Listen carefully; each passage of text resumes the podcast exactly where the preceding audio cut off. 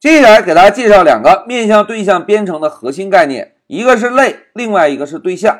来，我们先看一下什么是类。同学们，所谓类啊，就是对一群具有相同特征或者行为的事物的统称。哎，这句话太过于抽象了，对吧？那怎么样来理解类呢？大家看，我们啊可以把类看成是一张制造飞机使用的图纸。当工厂拿到这张图纸之后，就可以使用这张图纸制造出飞机了。哎，我们可以在这张图纸上来指定一下飞机具有什么样的特征，以及飞机具有什么样的行为。而在面向对象开发中啊，我们通常把特征叫做属性，把行为叫做方法。哎，所谓类就是一个制造飞机的图纸。那现在老师问大家，同学们，这张图纸能够飞上天空吗？哎，并不能。所以啊，在面向对象开发中，类是抽象的，是不能直接使用的。类的职责很单一，就是负责创建对象的，这个就是类的概念。来，我们再看一下什么是对象。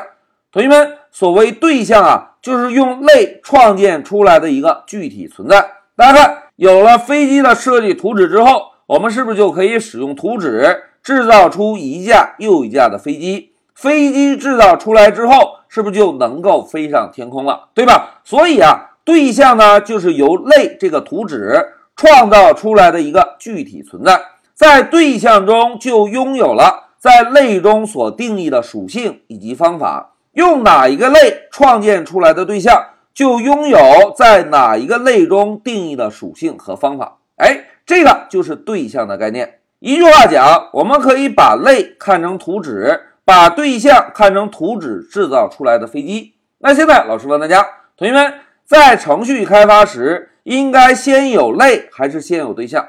哎，应该先有类，因为如果没有制造飞机的图纸，就没有办法创建出一个飞上天空的飞机，对吧？好，现在明确了类和对象的概念之后，接下来再让我们强调一下类和对象的关系。同学们，之前老师已经提到过。类就是一个模板，对象呢是根据这个模板创建出来的一个实实在在的存在，对吧？所以在我们开发时啊，应该先有类，再有对象。那现在老师问大家，同学们，在我们开发时，类应该有几个？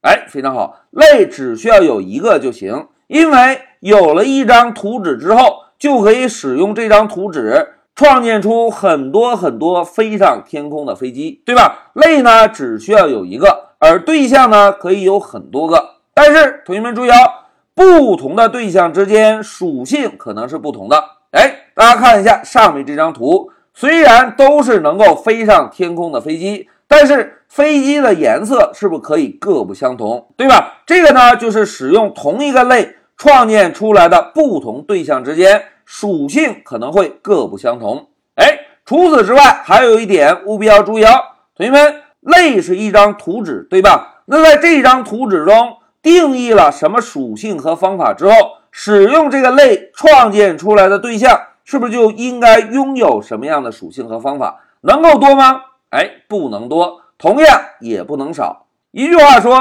用类创建出来的对象，类中定义有什么样的属性和方法？创建出来的对象就拥有什么样的属性和方法？